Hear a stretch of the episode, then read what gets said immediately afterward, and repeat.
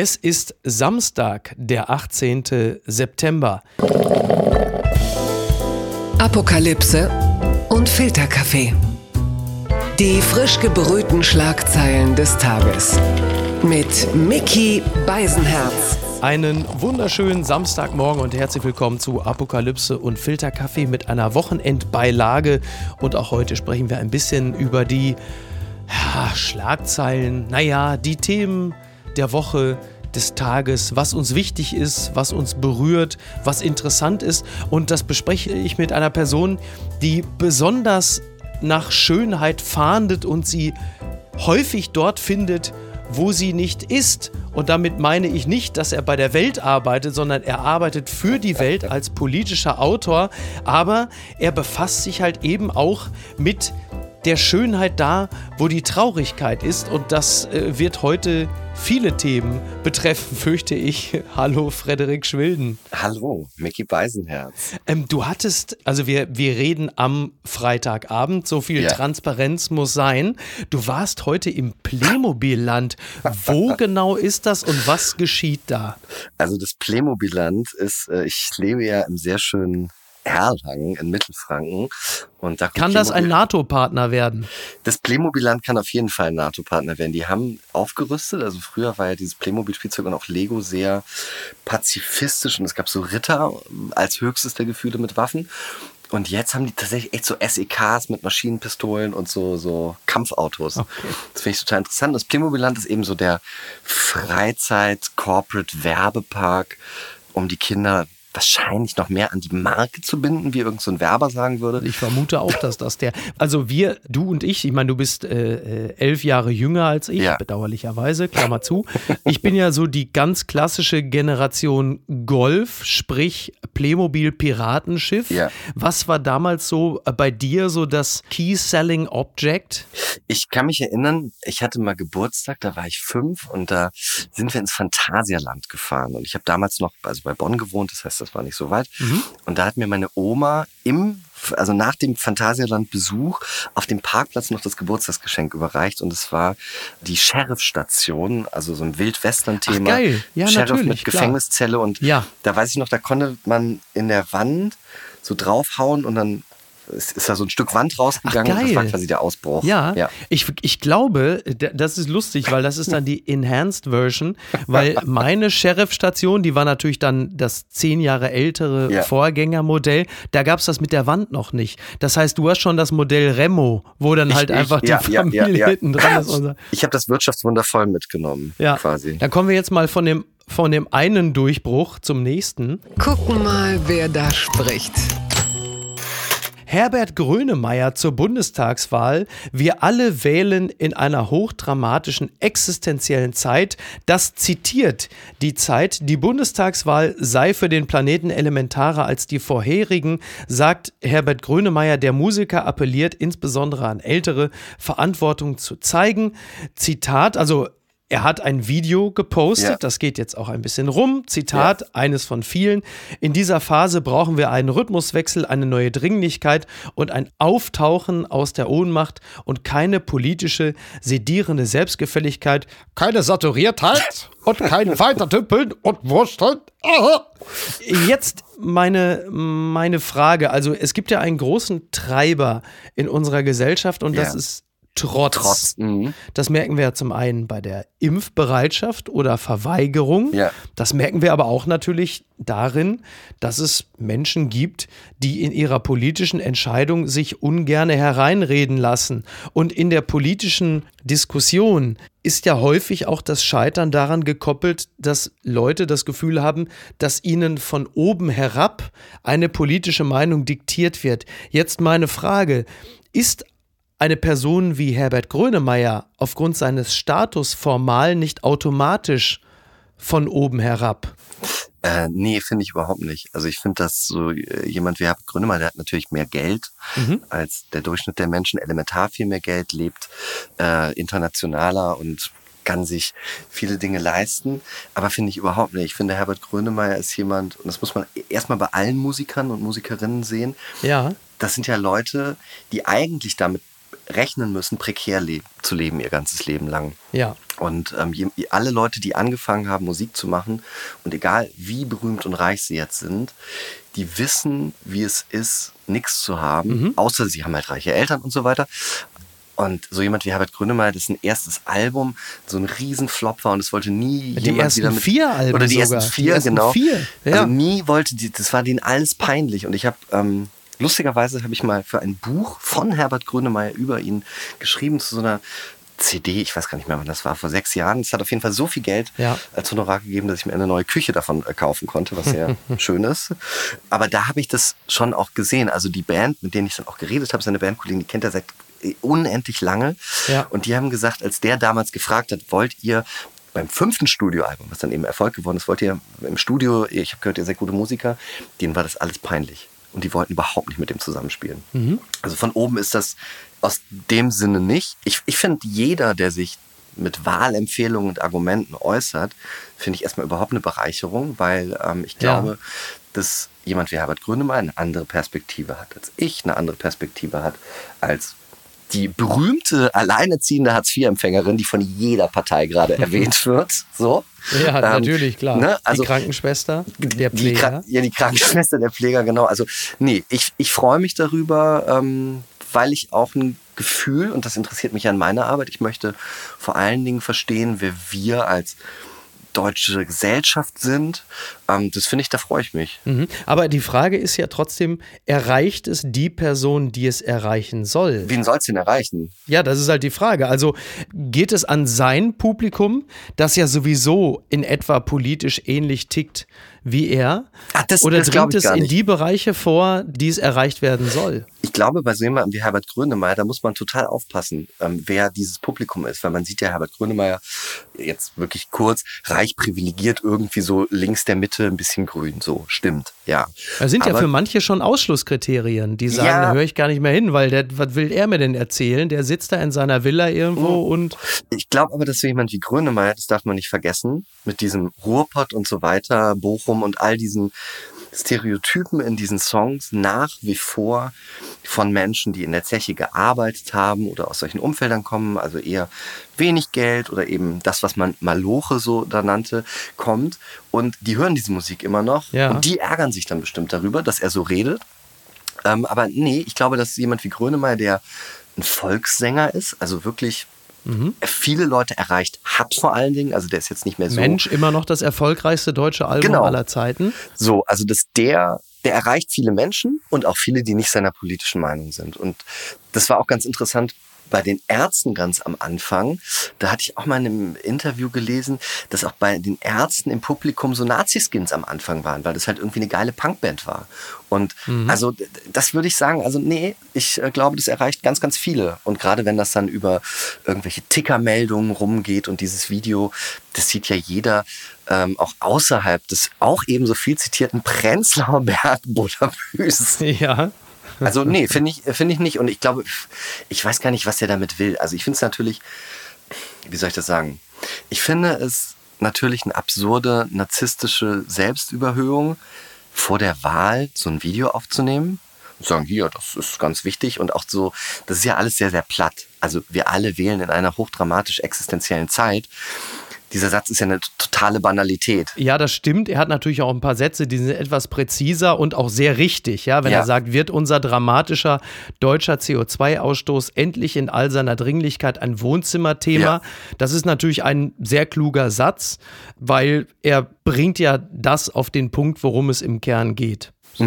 Wohnzimmerthema. Das ist ja genau, ist ja genau das. Aber natürlich ist es ansonsten eine Binse, logisch. Klar. Und ich, ich glaube aber, also was ich daran schwierig finde, ist, ähm, ich glaube, der Mensch und die Politik und Menschen, die an Politik glauben, überschätzen sich da total. Also ich, ich glaube, alles ist egal, das klingt jetzt so fatalistisch, Ja. aber ähm, ich glaube wirklich nicht daran, dass Dinge wirklich komplett geändert werden können. Politik heißt ja, es gibt eine radikale Position und am Ende wird es der Konsens. Und das ist super. Das ist die Demokratie, weil alles andere wäre eine Diktatur. Die Frage ist halt nur, ob der Konsens jetzt äh, ausreichend ist, eingedenk der äh, dramatischen Veränderungen des Klimas beispielsweise. Ja, aber ich finde, also ich habe einen äh, Text geschrieben, der ist noch nicht veröffentlicht worden, der, das kommt noch.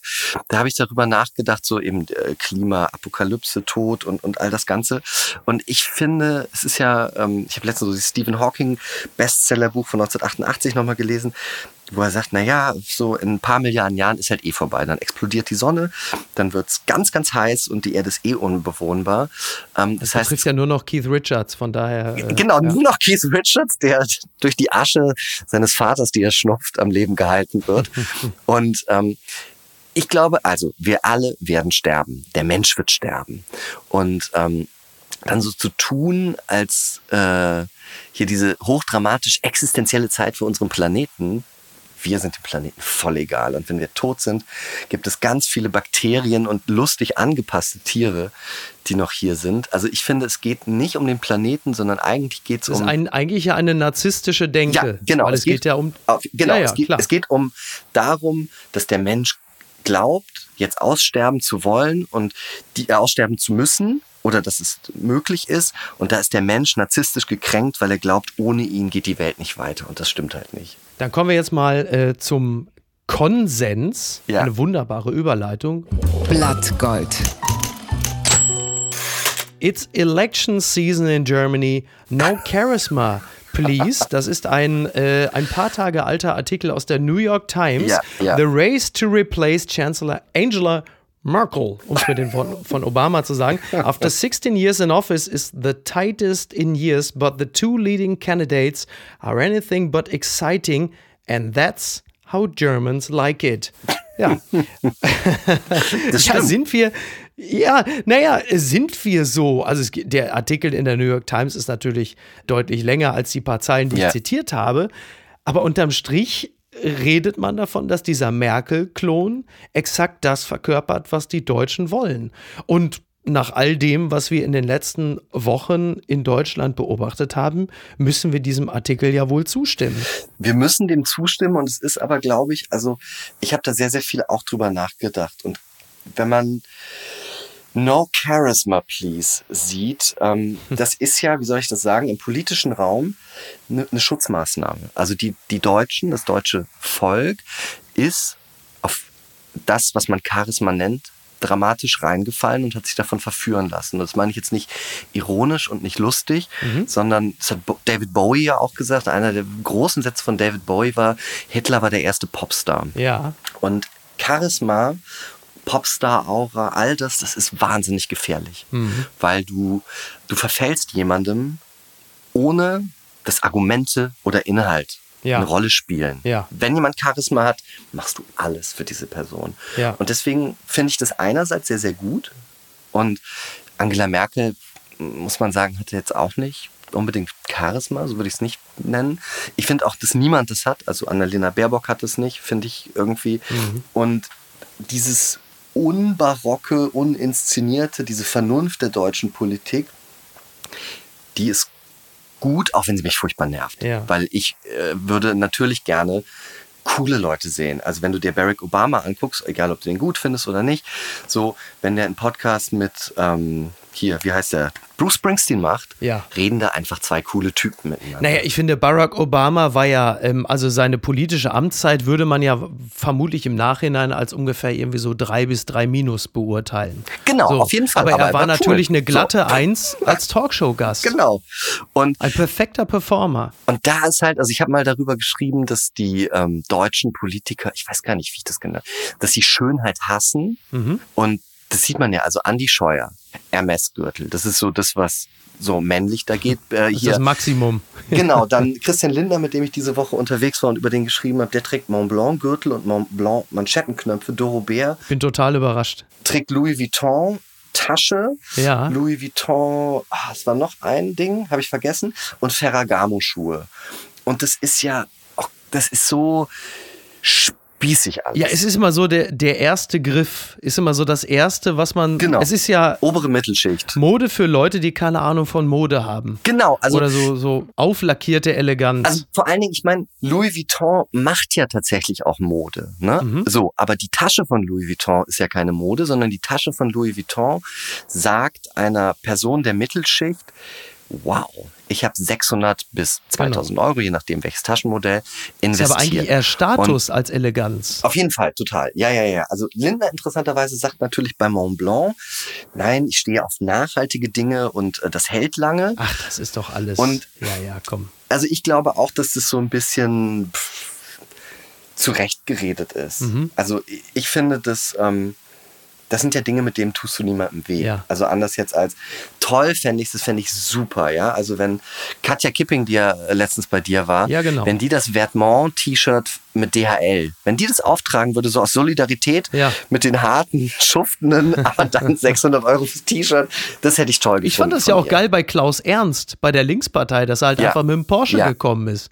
So, als Irritation der eigenen Leute. Ja, wo ich auch mal gesagt habe, du kannst ja trotzdem eine Spitzenposition bei der Linkspartei bekleiden Ja. und dich trotzdem für die linke Sache einsetzen. Das ist für mich nicht zwingend ein Widerspruch. Nein, es ist kein Widerspruch und auch bei Porsche muss ich ja ganz klar sagen, meine äh, Schwiegereltern kommen da aus der Gegend, aus Schwaben und aus Stuttgart aus der Nähe und da ist es ja tatsächlich so, Porsche ist ja so der geilste Arbeitgeber der Welt. Jedes Jahr kriegt jeder von der Putzkraft, also auch Putzmänner, bis ganz nach oben einen riesen Bonus. Das sind dann irgendwie 9000 Euro, 6000 Euro oder irgendwas. Das war aber dank Uwe Hück, Und- dem boxenden Betriebsratsvorsitzenden, ne? Ja, Oder? ja. Uwe Hück. Ja. aber das ist ja auch, also ich meine, weißt du, also Porsche und auch die, also diese ganzen Firmen in Deutschland, Mercedes, BMW, Ja. die bezahlen ihre Leute und dazu zählen ja ganz viel Ungelernte, die einfach an einem Band stehen. Äh, und das halt jetzt noch machen, was in, irgendwann halt wirklich ein Roboter macht, Mhm. Ja. die bezahlen die gut.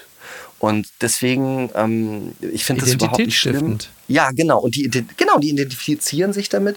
Die fahren diese Autos, die sind stolz darauf.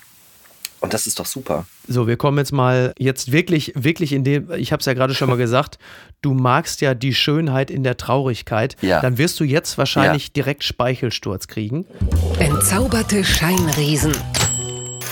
Sind es Laschets Berater oder ist er selbst schuld? Ein Artikel in der Süddeutschen Zeitung von Thomas Balbira und Cornelius Pollmer. Lachen im Flutgebiet, fahrige Interviews, jetzt auch noch patzig gegen Kinder über den Kandidaten, sein Team und die Gehässigkeit des Publikums. Ein sehr schöner, sehr fairer Artikel über Armin Laschet, ähm, diesen doch recht seltsam geratenen Wahlkampf. Ja. Und ganz tolle, ganz, also man vergleicht ihn unter anderem mit einer Kiste, wo drauf steht äh, Fragile, die immer wieder runterfällt.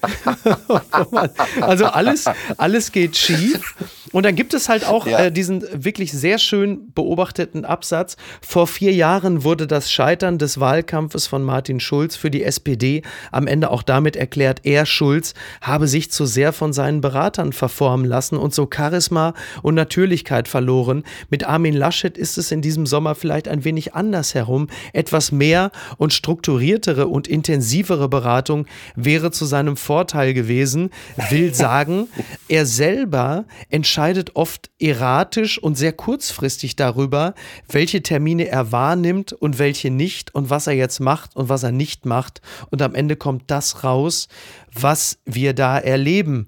Was aber auch wahr ist, ist, was auch dieser Artikel zitiert, ist, dass Armin Laschet privat als M und sympathisch gilt. Ja. Etwas, und jetzt endet das Zitat, etwas, was man zum Beispiel über seinen Mitbewerber Markus Söder so nie gehört hat. Und das bringt uns ein bisschen zurück zu dem, was du gerade schon mal angerissen hast, nämlich über die Gefahr des Charismas in der Politik. Ja. Diese Gefahr hat Armin Laschet als Politiker nicht, aber ich finde ihn tatsächlich auch, wie du ja. gesagt hast, ich finde ihn tatsächlich, ich finde ihn sehr, sehr sympathisch. Ja. Also ich finde das, ich kann mir den gut als meinen Onkel vorstellen, der halt Mhm. Lustig, nett und bei dem ich als Kind auch gerne auf dem Schoß gesessen habe und irgendwie mal so Quatsch gemacht habe. Ja, Aber der, der ist wirklich sehr ungeschickt. Mhm. Das äh, ist alles, was ich gesehen habe. Und zu Söder muss ich aber ein, ich muss, bevor wir wieder zu Armin Laschet zurückkommen, Ja. ich muss eine große Verteidigungsrede äh, auf Markus Söder halten. Ich war vor fünf Jahren mit dem äh, eine Woche bin ich durch Deutschland gefahren. Da war der noch, oder ist das bestimmt länger her, vielleicht auch sieben. Mhm. Da war der noch bayerischer Finanzminister. Und wir waren auf so einer Kirchweih. Kirchweih ist, äh, das nennt man im Rheinland wahrscheinlich Kirmes und äh, also so ein Fest, Dorffest. Ähm, hat man eben die Kirche geweiht. Früher, heute äh, sitzt man einfach nur auf Bierbänken und besäuft sich. Und da ist der hin und das war in einem nicht so guten Stadtteil von Nürnberg und da waren wirklich nur Säufer. 11 Uhr morgens, Söder zapft Bier an. Man kann es wirklich nur sagen, nur Assis da. Und die sind aber alle zu dem hin. Die haben den umarmt. Ja. Die sind dem so nahe gekommen, wie man von niemandem, den man nicht kennt, erstmal nicht nahe gekommen wird und dann nicht von Leuten, die nach 27 Ja. Bier riechen. Und da ist Söder, das ist nicht seine Welt, natürlich nicht. Er trinkt ja Söder nicht mal Alkohol. auch ein- Nee, genau, er trinkt keinen Alkohol, er ist Emporkömmling, also Vater Maurermeister und Mhm. so weiter, sehr reich geheiratet. Aber der hat diesen Menschen nicht das Gefühl gegeben, dass er sie blöd findet. Ja. Der hat sich umarmen lassen, der hat mit denen ganz lange geredet. Und der hat mir dann danach, weil ich ihn dann auch gefragt habe, so ja, ist jetzt nicht so ihrs, ne? Und dann werden sie umarmt. Und dann hat er gemeint, wenn man Politiker und auch gewählter Politiker sein möchte, darf man sich vor Menschen nicht ekeln. Und das tun viele andere. Also das ist eine hohe Qualität. Und das Aber ist glaube ich, im bei. Zweifel immer noch die Simulation von Zuneigung. Ja, aber ich meine, was ist denn Höflichkeit im öffentlichen Raum? Guten Tag, wie geht's Ihnen? Vielen Dank. Ja. Ach, danke. So, das ist ja auch eine Simulation. Ja. Aber die macht unser Leben real besser. Mhm. Also jemand, der zu dir sagt, schön, Sie heute zu sehen, danke, dass Sie hier sind, auch wenn es totaler Quatsch ist. Ja. Beide glauben es ein bisschen. Und das macht die Welt dann wieder auch ein bisschen besser. Ja. Und da ist Laschet, und das hat man mit diesen Kindersachen gesehen, das, also der, der, kann, der kann nicht simulieren. Ja. Ja, wobei, also ich halte ihn im Kern auch für einen Mhm. aufrichtigen Typen. So. Auf jeden Fall. Ich glaube, ja, ich glaube, das das glaub ist ich auch. jemand, ich glaube, es ist jemand, den wir privat grundsätzlich, Ja. also sagen wir mal vorsichtig, ganz gerne um uns hätten. Wie du richtig sagtest, den netten Onkel Ja. auf der Familienfeier, neben dem man sogar gerne sitzen würde, Ja, wo man sagt, da kann man sich mal eine halbe Stunde gut mit unterhalten. Er ist aber natürlich nicht immer aufrichtig, weil er ja zu ein paar Positionen, die er vertreten hatte, sprich Ehe für alle, äh, Hambacher Forst. Hab ich, war, ich, war ich immer so. dafür natürlich. Genau, da, da hat er halt ich habe einfach den Hambacher Forst gerettet. Wahnsinniger Satz. Also Entschuldigung. Genau, faktisch gelogen einfach. Das ist natürlich Ja, unaufrichtig. Aber ich halte ihn natürlich trotzdem so, ich, ich empfinde ihn, sagen wir es mal so, ich empfinde ihn als aufrichtigen Menschen mit einem moralisch ordentlichen Kompass. Er, er ist auf jeden Fall ein Mensch und das finde ich ganz, ganz toll. Ja. Also das sieht man ja auch und das, also ich finde diese Unprofessionalität, so unverständlich ich sie finde, wenn man Kanzler werden möchte, Ja. die finde ich wirklich, das meine ich nicht von oben herab, sondern die finde ich anrührend. Die finde ich, die berührt mich wirklich. Mhm. Ja. Es ist aber tatsächlich, und das finde ich auch ganz interessant, in Deutschland überhaupt so, wie wahnsinnig unprofessionell der gesamte Politbetrieb organisiert ist. Also wenn ich Interviewanfragen mache und dann treffe ich irgendwelche Politiker, Spitzenpolitiker und so weiter und dann erscheint danach ein Text, die Leute sind dann total überrascht teilweise, was da rausgekommen ist. Okay. Und sagen, damit haben wir jetzt aber gar nicht... Wie, weil die es dann nicht so, redigieren oder weshalb? Nein, weil die mich nicht, also weißt du, dann redest du mit einem deutschen Minister und dann kommt am Ende raus, dass ein Pressesprecher dich nicht gegoogelt hat, dass der einfach nicht weiß, was du Ja, machst. das ist interessant. Aber das wussten die bei Late Night Berlin ja zum Beispiel offenkundig auch nicht, in was die sich da reinbegeben. Nein, das also wirklich die Presseabteilung, dann das ist also das ist ganz Aber interessant. das ist doch also in Wahnsinn. Amerika, Das ist doch Wahnsinn. Natürlich, das ist in Amerika holst du dir vier super Harvard-Absolventen, die dein Team sind und scannen alles durch, Mhm. seinen eigenen Lebenslauf, aber auch deine, deine Interviewanfragen und so weiter. Das passiert in Deutschland nicht. In Deutschland sind die Pressesprecher in ganz vielen Bereichen so der alte Freund, der äh, damals dafür gesorgt hat, dass du im Kreistag gewählt worden bist oder äh, den, den Ortsvorsitz bekommen hast. Ja. Die begleiten diese Menschen dann ihr Leben lang durch den Politbetrieb und ähm, das kommt dabei raus. Aber hat- bei Laschet kann ich das jetzt nicht im. Ja. Aber hat. Merkel, äh, also haben die Merkel-Jahre im Wahlkampf uns alle auch so eingeschläfert, dass die Leute vergessen haben, was der Leistungssport-Wahlkampf wirklich bedeutet? Ja, vor allen Dingen haben sie, also das finde ich in der, wenn man sich betrachtet, wie die mediale Begleitung vom Wahlkampf stattfindet. Das ist dann, das ist unfair, da hat die Presse was und ich weiß noch, ich weiß, da, da ist irgendein, üblicherweise fahren ja Journalisten auch mal, weiß ich nicht, in das Heimatdorf der, der Kandidaten oder so und wir reden dann da mit Leuten und dann kommen so Kommentare wirklich, da wird geschnüffelt. Und ich denke mir so, Alter, das ist Journalismus. Man redet mit Menschen über Menschen und fragt, wie war der denn früher? Ja. So. Und das ist absolut normal, aber es ist so alles so eingeschlafen, eingelullt und Journalisten, es ist nicht die Aufgabe von Journalistinnen und Journalisten, nett zu Politikern zu sein. Und Harald Schmidt hat gesagt, er macht keine Witze über Leute unter einem Einkommen von 10.000 Mark damals. Und je mächtiger Leute werden, sind oder werden wollen, desto krasser muss man dahin gehen. Und das ist absolut richtig, dass Laschet Olaf Scholz und Annalena Baerbock, ich sag jetzt mal, auf die Mütze kriegen, so euphemistisch gesagt, dass man da hart und genau hinguckt. Ja, total. Aber das sind die nicht gewohnt. Nee, das sind die nicht. Das sind die, die haben. Genau, das sind sie nicht gewohnt. Und ich merke halt, äh, dass auch dieser Wahlkampf äh, speziell auch geprägt ist von einer unglaublichen Weinerlichkeit. Ja, klar. Also ich merke es ja auch daran, wie jetzt gerade aktuell, wir reden ja in der Wochenendbeilage äh, darüber, ja, jetzt ja. ist der aktuelle Spiegeltitel draußen, mhm. dann steht dann, siehst du vorne Habeck und Baerbock, insofern kann man zumindest jetzt mal nicht ja. wieder von dem davon galoppierenden Frauenhass sprechen. Ja, dann steht darunter kein grüner Land und hat die Partei eine historische Chance verspielt. So, dann höre ich schon wieder das kollektive Gejaule, wirklich auch von Seiten der Grünen und natürlich der Anhängerschaft, ja. dass das ja schon wieder fürchterlich unfair sei. Und äh, also da frage ich mich, Leute, ihr, ihr müsst doch damit klarkommen, oder? Naja, ich, ich glaube, das sind zwei Sachen. Also die, wenn man über den Einfluss der AfD auf die Politik redet, dann auch, dann muss man auch darüber reden, dass Weinerlichkeit, da ist die AfD super drin, weil die sich ja, ja von klar. allen immer unfair Total. behandelt Das ist ja fühlen. ihre Kernkompetenz. Das, genau, das ist die Kernkompetenz. Interessant ist, dass auf der anderen Seite des Spektrums, wenn wir über die ganzen Buzzwords der Jetztzeit, Identitätspolitik, bla bla bla, diesen ganzen Kram reden, da geht es ja auch darum, dass Opfersein heißt, du darfst reden, unwidersprochen reden, weil man muss denen ja zuhören und so weiter. Das heißt, wenn sich jetzt jeder als Opfer inszeniert, ist es eine Machtposition am Ende, die durch das scheinbare Opferdasein eingenommen wird. Das ist so unfair. Und ich möchte ja eigentlich nur meinen Standpunkt richtig wiedergeben und das wird so, äh, äh, werden mir meine Worte umgedreht. Und das ist ganz interessant. Das ist links wie rechts. Die Strategie ist, mit der jetzt umgegangen wird. Und das war bei Baerbock ja auch so interessant, wie dann, ja, das ist eine Kampagne und so weiter. Nee, das ist Journalismus. Genau. Und es ist nicht zwingend Grünen Rufmord. Es ist Journalismus, nicht Nein. Rufmord. Ja. Genau. Und das betrifft ja alle, sorry. Genau. Also Olaf Scholz mit seinen Brechmittelsachen, mit seinem äh, Cum-Ex-Dingern, ey, der hat auch so eine mitbekommen. Nur, das ist auch toll, das ist ähnlich wie bei Trump. Das wissen alle, das liegt so lange zurück und dann, dann ist das egal. Also das Geniale an Trump war ja, man wusste vorher, er ist ein Frauenhasser, er äh, ist sexuell mehr als fragwürdig, ähm, Ja. was äh, sein Umgang so umgeht. Und dann sagt man, ja gut, aber ich will ihn trotzdem. Ja. Ne? Also das, das haben die anderen vielleicht falsch gemacht, die hätten vorher die Sau rauslassen sollen. Bei Trump war es halt so, dass der Hass auf das gegnerische Lager immer größer war als der Zweifel am eigenen Kandidaten. Und das ist Auf natürlich ja, ja, ja, ein super Treiber. Da sind wir wieder beim Trotz. Ja, auf jeden Fall.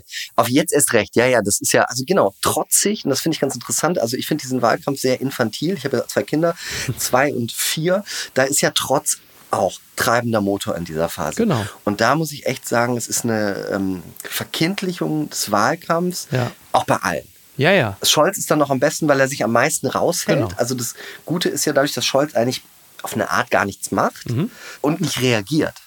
Also Scholz ist ja so klug, dass er dann weiß, nee, wenn eine Frage kommt, dann werde ich jetzt nicht patzig, Ja. sondern ich erzähle einfach was anderes. Ich erzähle einfach, wie schön das Wetter gestern Genau. beim Wahlkampf war. Genau. Funktioniert. Und äh, äh, Laschet wird dann pumpig und viele Grüne auch. Das hat mich überrascht. Sportstars und ihre Schätze. Messi hat die teuerste Autosammlung. Ach, toll. Das berichtet NTV. Nicht nur Fußballer stehen auf exotische Autos, aber einer Ja. Untersuchung zufolge haben sie wohl mit Abstand die teuersten in ihren Garagen zu stehen. Spitzenreiter ist Superstar Lionel Messi. Auch sein ewiger Rivale Cristiano Ronaldo hat so einiges zu bieten. Zunächst eine persönliche Frage, lieber Frederik. Ja. Ich gehe fest davon aus, dass die komplette Weltredaktion zunächst einmal, bevor der Arbeitstag beginnt, erst einmal die ungefähr äh, vierstellige Autosammlung von Ulf Poschardt bewundern muss, bevor alle dann an ihre Schreibmaschinen dürfen. Ich denke, es ist genauso. Es ist äh, ein bisschen anders. Also äh, es gibt den großen Fuhrpark und äh, wir dürfen den alle nutzen. Also Ferrari für alle ist eigentlich das Motto bei der Natürlich. Welt. Ja. Und das finde ich gut. Und ich habe zu diesen Autos, da musste ich habe mal ein so ein Oasis-Interview. Oasis, mhm. das, um nochmal zu wissen, wer das ist, das ist die Band, die Benjamin von Stuckrad-Barre mal gut fand. Ja. Das äh, quasi, ne? Das ist, war sein Leben. Das ist so richtig. Ja, genau. Und jedenfalls, ja, Ende der 90er, ne? Mitte, Ende der 90er. Genau, ja, genau. Genau. Und Noel Gallagher hat keinen Führerschein, aber auch 20 Autos. Mhm. Und es gab so ein Interview, wo er dann gefragt worden ist, wie macht er das denn? Und er hat gemeint, nur eben in der Garageneinfahrt einmal anlassen, den Sound zu hören und dann wieder Gin Tonic trinken. Dafür ist er reich geworden. Und das fand ich total toll, ehrlich gesagt. Na, ich finde, äh, die Garage als Klangraum ist ja grundsätzlich auch erstmal gut ja. geeignet, um den Sound eines ja. Motoren entsprechend äh, zur Geltung kommen zu lassen. Ja. Übrigens muss man über Ferrari, äh, speziell die ältere Modelle, etwas sehr Positives äußern. es ist ein extrem klimafreundliches Auto, weil du mit einem Ferrari in der Regel nie weiter als acht Kilometer kommst. Danach äh, musst du ein befreundetes Lastenfahrrad heranwinken, damit man dich dann noch rechtzeitig irgendwo hin. Ja, das ist äh, äh, also ich bin ja Fahrzeugen selber sehr zugeneigt, das ist ja jetzt auch kein Geheimnis. Ja. Ich habe allerdings nicht so eine äh, exquisite Sammlung wie Messi.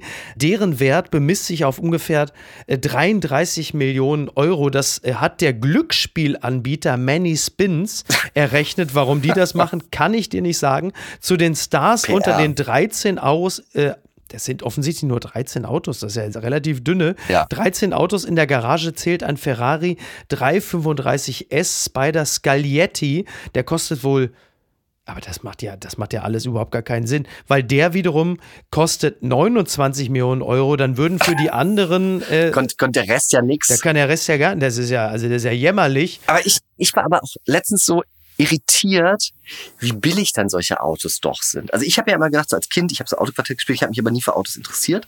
Ja. Und dann habe ich gedacht, ach so Sportwagen, die müssen doch bestimmt zwei Millionen kosten. Und dann habe ich letztens aus Interesse mal so geguckt, mhm. so bei Lamborghini und so, die kannst du ja neu ab 250.000 kaufen. Ja, das, das finde ich dann irgendwie wieder, also so kleinbürgerlich, als dass halt doch ein Sparkassenfilialleiter 250.000 Euro kannst du halt doch zusammensparen, wenn du es willst. Ja, ja. Und ich finde doch, auch, wenn man mit so großen Zahlen hantiert, ich finde das super, weil ähm, wenn man Geld hat, und das meine ich auch ernst, null ironisch, absolut richtig ist auszugeben, weil man dadurch andere Leute an seinem Wohlstand partizipieren lässt. Mhm. Also der Verkäufer, die Verkäuferin, das Finanzamt, alles, die Zuliefererbetriebe. Und ich finde Menschen, die viel Geld haben und es nicht investieren, das finde ich verwerflich. Mhm ich finde es super, wenn Menschen, die Geld haben, es raushauen. Also da, da stehen sich jetzt eigentlich fast im Grunde genommen nur noch zwei Dinge gegenüber. Wenn es ein ästhetisch schönes Fahrzeug ist,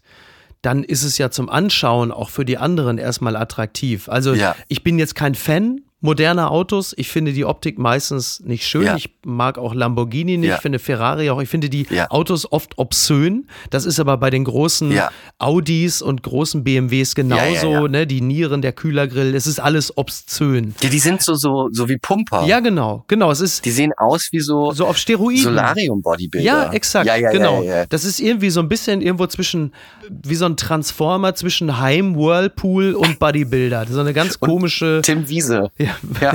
ja, Tim Wiese als Auto. Ist ja auch kein Wunder, dass er einen mintfarbenen Lambo hatte. Ist ja klar. Passt ja auch. Super. Ist ja eine ja. Philosophie ja. dahinter. Das ist ja kein Zufall. Das passt ja auch wirklich. Das ist ja wie mit den Hunden, die angeblich so aussehen wie ihr Herrchen. Stimmt ja auch. Das Blöde an der ganzen Sache ist übrigens, dass das Herrchen meistens äh, um 9 Uhr morgens noch pennt, weil die Muskeln sich noch erholen müssen. Und dann das nur 50 Kilo schwere Frauchen mit dem 60 Kilo schweren ah. Hund vor die Tür geht.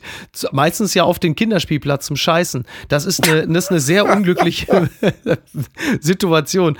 Und äh, bei den Autos, was die Ästhetik angeht, also wir, wir reden jetzt nicht über den CO2-Ausstoß, der steht ja eh für sich, aber die Ästhetik solcher Autos und die Designs, da können sich ja Menschen noch, also es, die Autos sind ja trotzdem interessanter als ein Opel Mokka. Das Problem Ach, ist halt ja. nur, sie sind ja unfassbar laut. Das heißt, du sitzt in einem Café, ja. beispielsweise in Köln, warum auch immer, und dann ja. kreisen diese Autos um dich herum, das ist ja unerträglich laut. Also das ist schon dann auch Noise Pollution. Aber ich verstehe natürlich, also ich sehe, da, also ich teile deinen Ansatz. Ich fürchte nur bei Leuten wie Messi oder Ronaldo, dass sie diese oft auch limitierten Fahrzeuge nur kaufen, mhm. weil man das so macht und nicht, weil sie sich wirklich dafür begeistern können. Also das ist ja ähnlich bei Kunst auch so. Also mhm. dann äh, hast du so einen Kunstberater, ich war mal auf der Art Basel und dann kommt dann die Kunstberaterin von Leonardo DiCaprio und sagt so, ach, 450.000 für diese Katharina Grosse Arbeit. Ja. ja, das, also da, Leonardo interessiert sich total dafür. So. Keine Ahnung, ob sich Leonardo DiCaprio wirklich dafür interessiert, weiß ich nicht. Und ich finde es natürlich also ich finde nicht Interesse erstmal nicht schlimm.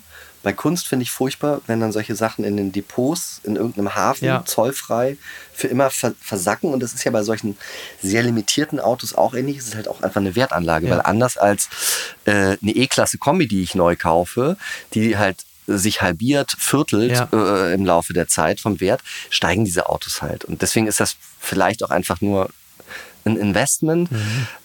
Aber irgendwie, ich finde, dann doch für so ein Investment, das finde ich doch gut, weil auch wenn sie es selber nicht schätzen, unterstützen sie ähm, Ingenieurinnen, Designer, Designerinnen, die sich mit Schönheit und unnützem Quatsch, das am Ende ist es ja unnützer Quatsch, aber der macht halt unsere menschliche Zivilisation aus, auseinandersetzen und bringen damit ästhetisches Denken, Empfinden nach vorne, auch wenn es bei ihnen in der Garage bleibt. Ganz weit vorne. Harry and Meghan featured on Time 100 Influencer List, das berichtet Reuters. Britain's Prince Harry and his wife Meghan on Wednesday graced the cover of Time magazine's annual 100 Most Influential People in the World issue. Ja, also diese, äh, das Time Magazine, ich glaube, ich werde es mir hier auch noch kaufen. Das ist schon äh, immer mal interessant zu sehen, wer da alles aufgeführt. Yeah. Also die 100 wichtigsten Personen mit dem größten Einfluss auf unsere Zeitgeschichte sind dort aufgeführt. Yeah. Unter anderem halt eben auch Billie Eilish, Britney Spears oder die olympische Turnerin Simone Biles. Biles? Biles heißt sie, ne? Niki, sag du mal, wie heißt sie? Biles. Biles. Simone. Sim, Sim, Simone? Simone, ne? Ja. Ja, Niki, Niki Hassania, liebe Grüße, sitzt, äh, sitzt hinter mir. Sim, Sim, wir lassen das genauso drin, wie es ist. Simone Biles. So, das ist richtig. Ah, du bist ja in Frankreich, du kannst auch Simone Billet ja, sagen. Ich bin, genau, Simone genau. Ich bin, ich, bin so, ich bin jetzt so äh, frankophiliert, dass ich natürlich Simone Billet sagen würde. Ja. Ich glaube, es hieß aber im Französischen wirklich Bill. Bill, ne? ES spricht man nicht mit. Genau, sonst wäre ja so ein, so ein Accent, ne? Accent, Accent, Accent Gu. Ja, Accent aigu, wie, wie, wie in meinem Namen. Genau, genau. Mhm. Was? Graf? Niki sagt Graf. Ah ja, Billet, ja, der hat recht. So, gut, also jetzt, wo wir das geklärt haben. Ja. Zurück zu Harry und Meghan. Es gibt ja dieses ja. jetzt schon legendäre Cover. Wir sehen also Meghan sehr präsent ja. vorne drauf mit tollem Haar ja. in einem weißen Dress. Ich beschreibe es übrigens aus der immer noch sehr eindrücklichen Erinnerung. Und Harry, leicht versetzt hinter ihr, legt ihr eine, eine mhm. Hand über die Schulter und, und ist halt mhm. leicht versetzt hinter ihr und guckt natürlich auch in Richtung Kamera. Und äh, der wohl ja. prägnanteste Satz zu dem Thema war, er sieht aus wie ihr Hairdresser, der ihr gerade erklärt, das, was ja. er mit ihren Stufen gemacht hat. Und ich glaube, diesem äh, Eindruck können wir uns alle äh, anschließen. Und dieses, dieses Bild verkörpert auch sehr gut die Rolle, die sie auch innerhalb ihrer eigenen Beziehung spielen. Oder um es mal auf den ja. Punkt zu bringen, für mich ist Harry mittlerweile eigentlich eher so ihr Trophy-Husband. Ja. Und ähm, das ist zumindest aus seiner Perspektive, und ich bin ein Mann, zweifelsohne, eine betrübliche Entwicklung.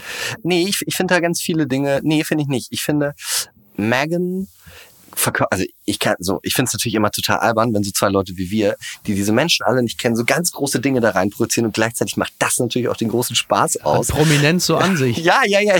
Ich finde halt, das ist eine Frau, die weiß, was sie will und das knallhart durchzieht. Weiß, weiß er das allerdings auch. Also weiß er, was er will und weiß er, was sie will. Nee, weil ich glaube, das also ich fand ja diesen, auch diesen äh, äh Exodus aus dem Königshaus, ich fand es ja sehr unreflektiert. Also von ihr wahrscheinlich sehr super kalkuliert, weil es gibt riesen Publicity und alles so nochmal. Aber so habe ich es auch wahrgenommen. Übrigens wird die größte Herausforderung während dieses kleinen Parts sein, nicht so zu klingen wie Piers Morgan. Ich, ich glaube, es wird für mich schwieriger als für dich. Nein, aber ich, ich finde sie als starke Frauenfigur mhm. super interessant. Ja. Ähm, das Problem ist natürlich, dass man starken Frauen dann auch so eine Art Bösartigkeit und so weiter ähm, unterstellt. Zumal in Hollywood. Zumal in Hollywood. Aber ich, ich finde wirklich, ich finde das absolut toll. Ich finde aber wiederum, dass sie in diese Liste aufgenommen worden als zu den 100 am meisten beeinflussenden Menschen, ähnlich wie Britney Spears. Ich finde das ehrlich gesagt total zynisch von der Time-Redaktion, weil ähm, ich sehe Harry und Meghan auch einen Teil eigentlich als tragische Personen, wie Britney Spears auch. Und das ist auch was, also wenn man immer sagt, ah, du bist so privilegiert geboren und Königshaus und so. Ich glaube, dass es sich, wenn man in einem Königshaus geboren wird, kann man gar nichts machen. Man kann gar nichts selbst entscheiden. Das hat man bei Harry gesehen. Genau. Der hat diese ganzen Ausraster oder sie wurden dann Skandale genannt. Nee, so, wenn du da aufwächst und dir sagt morgens ein Typ, welchen Gürtel du anziehst, ja, fuck off, Ja. da hätte ich keinen Bock drauf. Das sind komplett unfrei aufgewachsen. Und ich glaube, dass es sich für Harry schlimmer anfühlen kann, so aufgewachsen zu sein, als für jemanden in einer armen Familie. Mhm. Also ich möchte nicht Königssohn sein. Ja, ja, also subjektiv empfundenes Unglück ist ja sowieso immer das, das stärkstmögliche. Und ich glaube auch, dass das Unglück ist ja auch nur subjektiv. Naja, vor allen Dingen äh, sind ja, also um jetzt mal dieses Beispiel zu nehmen, ein Kind aus einer armen Familie Ja. mag arm sein, es kann sich aber trotzdem frei fühlen. Genau, und das alles zu haben, aber nichts damit machen zu können, das ist auch schlimm. Und ich habe da ähm, so, also mit meiner Trauzeugin, ist Psychologin, hat eine äh, Praxis in Berlin und, und forscht noch. Und mit der habe ich da wirklich ganz viel drüber gesprochen. Und also eben Unglück ist immer subjektiv und deswegen auch immer real. Ja. Also dieses, dieses, ah, wie konnte denn XY depressiv werden? Ja, Er das ist- genau. sie. Ja, ja. hatten ja alles ist ja Bullshit. Ja, genau. Totaler Bullshit. Bullshit. Absolut. Warum hat der sich denn umgebracht? Der ist doch reich. Genau, das ist totaler Quatsch. Ja. Und deswegen meine ich diesen Zynismus. Also ich empfinde es nicht so, als würden Harry und Meghan wirklich Leute auf der Welt beeinflussen. Und bei Britney Spears, ganz ehrlich, glaube ich es auch nicht. Billie Eilish, alle jungen Menschen tragen Billie Eilish-Shirts. So, die ist cool. Das ist halt jugendliche Aber Selbstbestimmtheit. Ne? Also bei Billie Eilish würde ich Genau, sofort ja. mitgehen und bei Simone Biles würde ich das übrigens auch sagen. Also das sehe ich auch Auf jeden, so. nein, auf jeden Fall. Ja. Eine, eine Sportlerin verwirklicht sich absolut selbstbestimmt. Meghan versucht das und Harry und Britney Spears können das nicht. Genau. Also ich sehe das äh, bei Britney Spears insofern natürlich noch ein Kampf um Selbstbestimmtheit, Ja. sich gegen die eigene Familie durchzusetzen. Ja. Da, da gehe ich noch mit bis zu einem gewissen Grad. Ja. Bei Harry und Meghan sehe ich das derzeit noch überhaupt nicht, weil die Botschaft für mich immer noch nicht klar ist. Ja. Weil, also du musst ja, wenn du Harry siehst, musst du aber Meghan immer sofort mitdenken und dann verwäscht sich die ganze Botschaft. Das heißt, du sagst dich vom britischen Königshaus los, um der Öffentlichkeit zu entkommen, Ja. Wenn auch nicht geografisch direkt nach Hollywood, um Ja, fortan in der Öffentlichkeit dort zu stehen.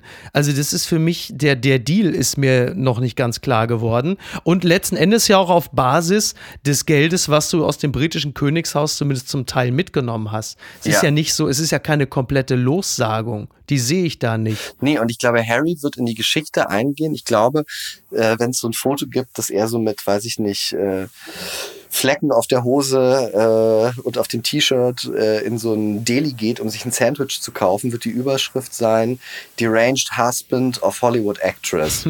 so, also er wird, er wird der Mann der Schauspielerin langfristig werden. Dieses Foto auf dem Time Magazine legt zumindest die Lunte. Ja, auf jeden Fall. Das gibt's doch gar nicht. Ohne ihn wäre München nur irgendeine mittelgroße Weltstadt. Das schreibt Johanna Adoyan in der Süddeutschen über Charles. Scha über Sch, Sch, so jetzt ich bin in Frankreich über Charles Schumann. Der ist nämlich 80 Jahre alt Schumann. geworden und sie schreibt solche Typen gibt es eigentlich heute nicht mehr. Dem Gast wird Charles Schumann zum 80. Äh, sie schreibt über München fällt seit einiger Zeit dummes Geld her wie eine biblische Plage. Es nimmt dieser Stadt den dörflichen Stolz, die grantige Eleganz, dieses eigenartige, viel zitierte Leuchten, das es sonst nirgends gibt. Oder sagen wir, es nimmt ihr dieses Leuchten fast. Eine Stadt, in der Charles Schumann ein Restaurant führt, ist noch kein vollends verblödeter Ort.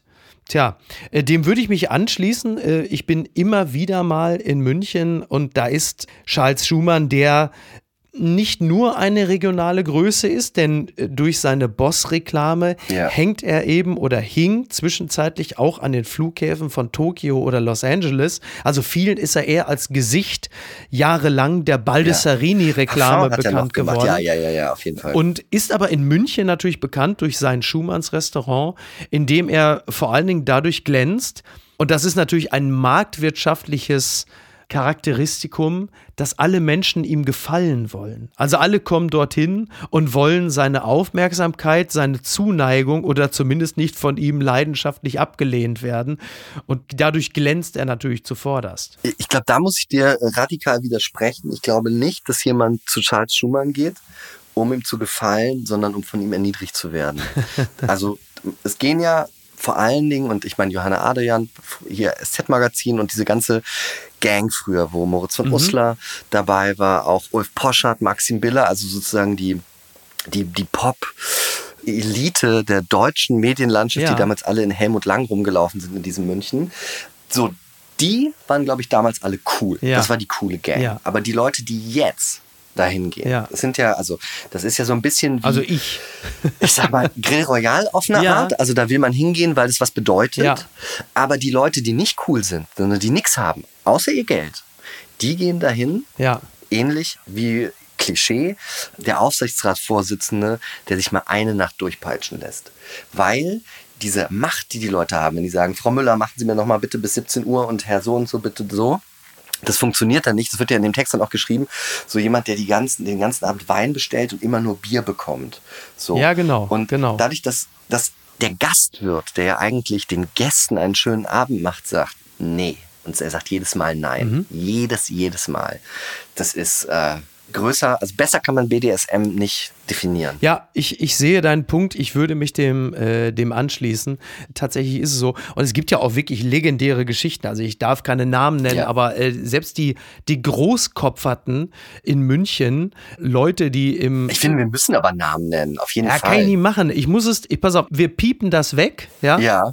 Und ich, ich mache einen Namen, der sich darauf reimt. Also, ja, das können wir nicht machen.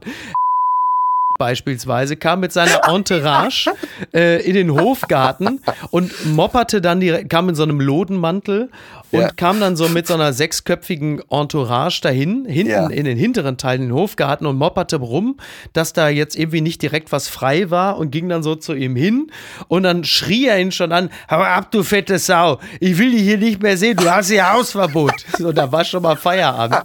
Und dann vorne. Ich sag mal, kleiner Tipp von mir, also es reimt sich jetzt nicht, aber äh, eben der Tipp, Charles Schumann hat Fakten geschaffen, würde ich sagen. Ah, sehr gut. Ja, sehr richtig. Oder? Ja. Und dann, und dann auch sehr schön, und dann sehr schön, der vordere Teil, also hinten gibt es ja den Hofgarten, der ist ja dann eher tendenziell für die Schöngeister, die so ein bisschen Ja. es auch einen Hauch ruhiger mögen. Und vorne sitzen dann ja meistens die Stritzis, die Immobilienmakler, die Medienleute, sehen und gesehen werden zur, korrigier mich, also Odeonsplatz, ist das dann noch Maximilianstraße oder schon Leopoldstraße? Ich komme immer durcheinander. Also ich würde auch eigentlich eher, ich, das weiß ich auch nicht, Ode, also man läuft ja, man muss ja dran vorbeilaufen. Ich, würd- ich finde, Odeonsplatz ist, ist besser. Ja. Das, äh, das beschreibt es besser vis-à-vis, äh, also quasi die, die, genau, die Staatskanzlei und gegenüber noch das äh, Finanzministerium in Bayern. Genau, und dann vorne ist halt eben die Hauptstraße, so damit wir Ja. jetzt auch mal wieder Gesamtdeutschland mit reinnehmen. Ja, ja, und dann war es halt unter anderem auch so, da gab es auch so eine legendäre Szene. Dann kam der Alte, kam dann vorne raus. Du wirst ja natürlich an deinen Platz gesetzt. Ja. So. Und dann war es so, der kam vorne hin und dann sah er vor seinem Laden parkte dann auch wieder so ein Lamborghini, also so ein rollender Tim Wiese. Und dann schrie er schon mit seinem bayerischen, er ist ja so ein bayerischer Bauernbursche eigentlich, Ja. schrie, was ist das für ein scheiß Karren? Wer hat hier sein Auto hingestellt? Was ist das hier? Das hasse ich. Und dann sahst du die Leute, die vorne saßen, die alle so stumm in so eine Richtung blickten und dann saß dann halt einfach da so eine Art Zuhälter, Ja. der hat sich dann auch einfach an den Tisch gesetzt und dann blickte Schumann den an, ging zu ihm und sagte, fahr sofort dein scheiß Karre weg, du hast hier Hausverbot, verpiss dich. So, dann schrie ihn an, der Zuhälter, panisch, trollte sich, rannte zu seinem Lambo, war völlig eingeschüchtert, hat die Karre dreimal abgewürgt, so nervös war er, natürlich unter großem Amüsement des Publikums. Und damit war dann äh, eine weitere dieser Odysseus-artigen Legenden äh, auch erzählt. Ja, äh, ist doch schön, dass man so eigentlich so als Regionalgröße dann doch so einen Kult um sich aufbauen kann. Total. Und aber eine Sache wirklich noch, weil ich ja, ich bin ja Humanist. Mhm. Ich finde ja wirklich, das meine ich auch ernst, ich mag wirklich erstmal alle Menschen und was man ja. bei dieser Inszenierung da absolut nicht vergessen darf. Charles Schumann, der der Star des Ganzen ist, ist ja nur Star, weil diese Typen dahin kommen. Ja, klar. Wenn die nicht kämen und, ich, und ich sag so, schleich dich so, dann wird das nicht funktionieren. Wenn die brauchen die, sich gegenseitig. Ja, die, genau, also beide und Deswegen würde ich gar nicht mal ausschließen, dass Charles Schumann den Leuten heimlich vielleicht doch mal einen Drink in die Vorstandsetage schickt und sagt, danke, war super, dass du letztes Wochenende Hausverbot bekommen hast. Am Ende leben wir doch alle von der Inszenierung. Auf jeden Fall. Das gibt's doch gar nicht. Ed Sheeran, Missgunst und Hass bei US-Preisverleihung, das zitiert der Stern. Mit erstaunlich klaren Worten hat der Brite Ed Sheeran erklärt, warum er Awardshows in den USA nicht ausstehen kann. Das äh, ist natürlich ein passender Kommentar, denn am Wochenende werden ja auch die Emmys verliehen, also die Fernsehpreise in den USA. Er sagt, der Raum ist mit gegenseitiger Missgunst und Hass gefüllt und es ist eine ziemlich unangenehme Stimmung alle Künstler sind lieben. So, er sagt halt eben, es hat nichts mit den Künstlern zu tun, sondern eher mit der Entourage. Alle Künstler sind liebenswerte Menschen, aber sie sind umgeben von einer Entourage, die sie gewinnen sehen wollen. So sei jeder Promi von jeweils zehn Leuten umgeben, die sich alle gegenseitig schief anschauen und man will sich gegenseitig versagen sehen. Ich weiß nicht, bei wie vielen Preisverleihungen du schon zugegen warst, aber ist es etwas, was du bestätigen kannst? Also da ich ja äh, nie äh, irgendwas gewinne, mhm. was ich aber auch gut finde, weil ich finde, dann gehört man dazu. Ja. Und ähm, man weiß ja auch, wenn man gewinnt, kommt am Ende dann doch raus, dass es alles doch nicht so war. Ich meine, ja. also der Punkt, den Ed Sheeran da macht, ist natürlich, die Leute, die nicht die Stars sind, die wollen ja Star sein und die benehmen sich dann auch so. Also es ist ja meistens so, dass nicht die Stars sagen, fuck off, wenn irgendwas, wenn was passiert, genau. sondern der beste Freund des Stars oder der drittbeste Freund des Stars, der sich halt auch mal starmäßig fühlen will. Deswegen glaube ich, das stimmt. Aber ich finde das auch so ein bisschen, ich finde Preisverleihung grundsätzlich einfach das Dümmste, mhm. was es gibt. Ja. Weil es, es dauert immer zu lange. Ja. Also das dauert Stunden. Niemand hat da Spaß. Also wirklich nicht. Und es ist auch nicht glamourös. Also ich finde diese amerikanischen Preisverleihungen, das Interessante ist ja so an amerikanischen Räumen, die sie sich dann so reich vorstellen. Das sind ja in Wahrheit Messehallen, wo dann irgendwie äh, so äh, Teppichwände aufgebaut werden und dann so Plastikstühle und dann sitzen die Leute quasi so da. Oder noch schlimmer Teakmöbel. die sitzen dann da und trinken so ganz furchtbaren billigen Scheiß-Champagner, weil der halt gesponsert worden ist. Und das ist traurig. Das ist auch wieder so eine kleine. Die Golden Globes waren wenigstens noch lustig moderiert. Ja, genau. Bei den Golden Globes, da hast du auch wieder diesen BDSM-Anteil. Da wird denen einfach durchs Gesicht geschlackert mit Ricky Gervais Penis. So. Das ist schon lustig, ja. Aber der Rest, nein. Ja. Niemals hingehen, absagen, weg damit. Ich äh, kann deinen Eindruck äh, nur bestätigen und möchte anfügen, dass ich selten etwas Kälteres missgünstigeres und unangenehmeres gesehen oder miterlebt habe, wie die paar Echo-Verleihungen, bei denen ich zugegen war. Glücklicherweise haben ja Kollega und Farid Beng diese, diese Veranstaltung im Alleingang beerdigt. Äh, was zumindest und da muss man nochmal Danke sagen. Ja, oder? Das war wirklich, ich finde wirklich deswegen allein dafür Bundesverdienstkreuz für die beiden, dass sie den Echo abgeschafft haben. Wirklich, sofort. Also es haben ja alle Bundesverdienstkreuze für pff, alles bekommen. Mhm. Also Otto Walkes zum Beispiel. Und äh, Maria Furtwängler, das habe ich mal gegoogelt irgendwann. Okay. Ich weiß jetzt nicht mehr wann, aber sowas wie 1993 ja. oder so. Und ich denke mir so, für was? Ja, das, sie wird im Zweifel irgendetwas erfolgreich vorgegeben haben als Schauspielerin. Das, ja, oder sie hat so eine äh, Stiftung für weiß ich nicht, Hunde in Hartz IV gegründet. Und das, dann kriegt man das ja auch schon. Also innerfamiliär ist ja reichlich Geld für eine Stiftung vorhanden, soweit ich weiß. Ja, auf jeden Fall. Wie viele Preise hast du gewonnen? Äh, ich habe tatsächlich auch schon welche gewonnen, aber ich war selten zugegen. Und da, haben sich deine Freunde daneben benommen? Nein, nein, nein. nein, nein. Nee, ich bin, ich bin auch kein Preisverleihungsgänger. Ja. Und unter keinen Umständen. Also spielt dann jetzt auch keine Rolle, ob es was gibt oder nicht. Ja. Aber wer weiß, vielleicht fange ich nochmal an, danach zu gieren oder so. Ja. Ich habe allerdings, und das bringt mich jetzt zur letzten Rubrik, ja. ich habe 2006 den Axel Springer Preis für junge Journalisten gewonnen. Wow. Und dieser Person hier bin ich leider nicht begegnet. Und was schreibt eigentlich die Bild? Post von Wagner. Liebe Kinderreporter, ihr interviewt gerade die KanzlerkandidatInnen. Ihr seid elf Jahre alt. Im Auto eurer Eltern müsst ihr hinten sitzen. Ihr stellt Fragen, die vor die UNO gehören. Ist Putin ein Mörder? Ein Kind ist im Mittelmeer ertrunken. Warum haben Sie das Kind nicht mit einem Flugzeug gerettet? Ist Maaßen ein Nazi? Meine Mutter hat Wirecard-Aktien gekauft. Jetzt hat sie kein Geld mehr. Das sind alles wichtige Fragen. Aber es sind keine Kinderfragen. Die Kinder hatten Stöpsel im Ohr. Der Sender sagt selbst, dass sie die Kinder begleitet hätten. Böse Fragen in die unschuldigen Ohren von Kindern. Für mich ist das ein Missbrauch von Kindern. Man benutzt sie als lächelndes Kind. Robert und Pauline sind hinreißend lieb. Sie sind elf Jahre. Kinder haben andere Fragen. Wann sehe ich meinen Freund wieder? Wann sitzen wir zusammen und quatschen? Wann haben wir keine Sorgen mehr? Kinder für den Wahlkampf zu missbrauchen, ist für mich grenzwertig, um nicht zu sagen unterirdisch. Herzlichst, Ihr Franz Josef Wagner. Ja, ich erkenne eine gewisse Angefasstheit. Ja, das stimmt. Das, das, also, also was mich wirklich als allererstes bei Franz Josef Wagner also begeistert hat, ja er gendert. Ich war auch überrascht. Ja, aber das ist ja das Beste, was man machen kann. Du wirst dadurch unangreifbar. Ja. Normalerweise, ja, wenn ein Typ in der Bild, wie Franz Josef Wagner, ja. schreibt, kommt ja sofort rechtskonservativ, mhm. alter weißer Mann, bla bla. Ja. Und so, wenn er KanzlerkandidatInnen schreibt, funktioniert das alles nicht. Also kann er, kann er jetzt weg. mittlerweile jede Position bekleiden, politisch, Hauptsache er gendert Alle. und dann ist Woke Twitter beruhigt? Ist es das? Alles auf jeden Fall. Ja, ja. Und ja, total. Also kann ich total empfehlen. Ja. Und das Lustige ist, nichts. Vielleicht sollte Maaßen einfach auf, gendern. Auf jeden Fall. nein, total, nein, auf jeden Fall. Und das, weil nichts zerhaut dieses Milieu ja mehr, als wenn man so tut, als sei man die. Dann wissen die gar nicht mehr, was, was ist denn das jetzt? Ja. Und das macht die noch verrückter.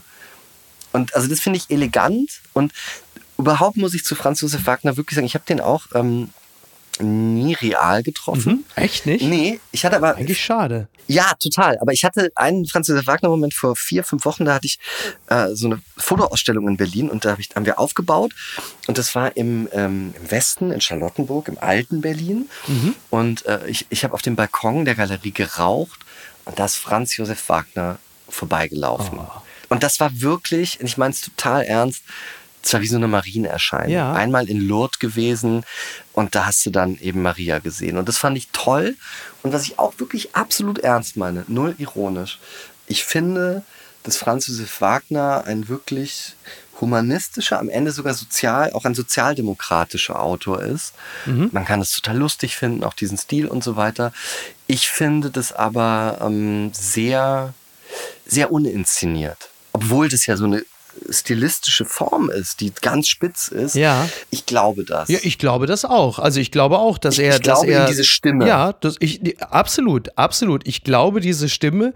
Ich glaube nur manchmal, dass also man muss halt eben aufpassen, dass das, was aus dem Bauch herauskommt, nicht manchmal eher aus dem Darm direkt kommt. Aber ansonsten glaube ich diese Stimme auch und ich halte ihn äh, für aufrichtig in dem, was er schreibt. Das würde ich absolut teilen. Ja. Und was dieses, was war es, Mona Lisa oder wo, womit hast du es verglichen? Nee, äh, Ma Marienerscheinung. Marienerscheinung, genau. Also in, genau. Ja. Weil ich hatte diese Marienerscheinung auch einmal. Ja. Er, er ist nämlich auch an mir vorbeigegangen.